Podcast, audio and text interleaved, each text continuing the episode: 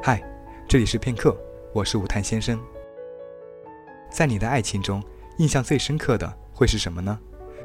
是鼓起勇气和喜欢的人表白，是第一次牵起喜欢人的手，还是笨拙而青涩的初吻呢？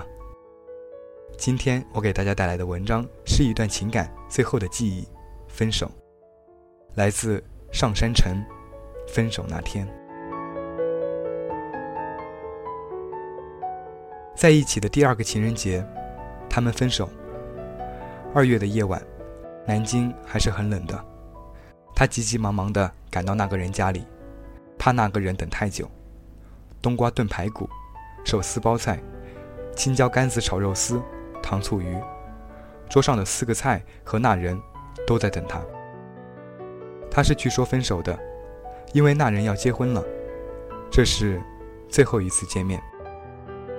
他进门的时候停了一下，门口是他们一起贴的过年的年画。进门换了鞋，那人把菜放在客厅的桌子上。之后他们聊了些家常，无非是工作怎么样。那人健身了还是不长肉？最近南城又下雨了，衣服总是那样晒不干。这样絮絮叨叨的话，那人还说了办公室好玩的事情，还有那人带的孩子是多么的顽皮。那人是个老师。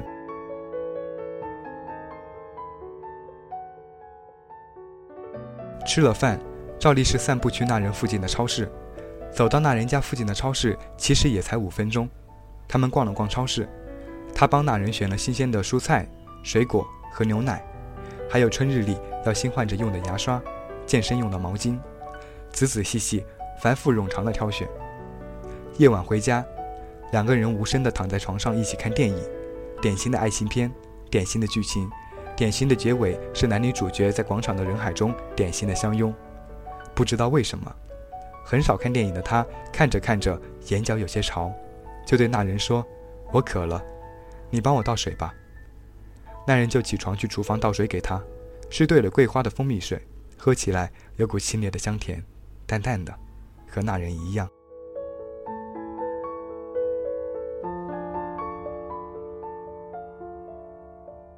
第二日，已经是二月十五日了。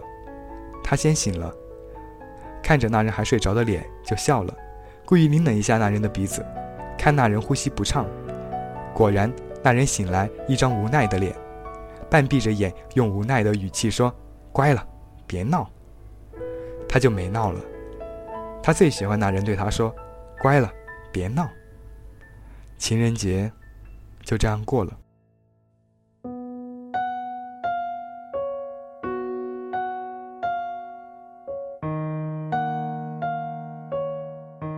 起床去厨房，用专属于他的那只天蓝色的牙刷刷牙。之后是他在卫生间里站着，弯着腰让那人帮他拿花洒洗头。那人问：“水不热吧？”他闭着眼睛直点头，后来又补了一句：“不热。”洗完了，他继续闭着眼睛，因为洗头习惯性的闭眼睛。那人又拿了毛巾过来擦了擦，说：“赶快去吹一下，别凉着了。”他就去吹干头发。过了一会儿，那人拿了牛奶说：“先吃个牛奶。”而后继续说：“我烤面包给你吃。”他看了看那人，说：“好。”过了一会儿，像是想起了什么似的，“嗯，等吃完，我就走了。”那人听了这话，回过头，眼神寂寂的，没有说话。闭上眼看。十六岁的夕阳，美得像我们一样。他就看着那人在厨房细细的弄面粉、鸡蛋什么的，把面包放进模子里，塞进烤箱。等了许久，终于吃到了烤好的面包。吃的时候，他们站在阳台上看着马路上的行人，都是去那人家附近的景点旅游的。看着楼下的人来人往，他突然就对那人说：“你说带我去高淳老街看看，可惜还没去呢。”那人顿了一下，说：“嗯，我欠你的。”他的眼泪突然一下子就下来了，止也止不住，像是厨房里没有关好的水闸，大颗大颗的滚下来，连着眼颊。他吸吮着鼻子，带着浓浓的哭腔说：“你别忘了我，一定别忘了我。”那人抱着他，越抱越紧，像是要把他勒进骨头。过了一会儿，他听到那人压低声音说：“好，我不忘了你。”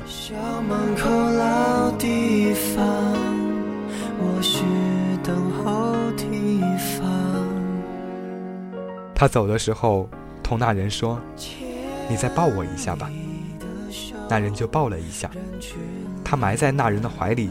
贪婪地闻了一下那人熟悉的味道，就拉开了门，匆匆地下楼，像是赶时间似的。回家的地铁上，他看了看手机里面趁那人熟睡偷偷拍的那张照片，那人闭着眼睛，头发凌乱的样子。地铁里不知道谁在放林宥嘉的心酸。我曾拥有你，想到就心酸。青春变慌忙散。明明爱呀，却不懂怎么办，让爱强忍不折断。为何生命不准的人成长，就可以修正过往？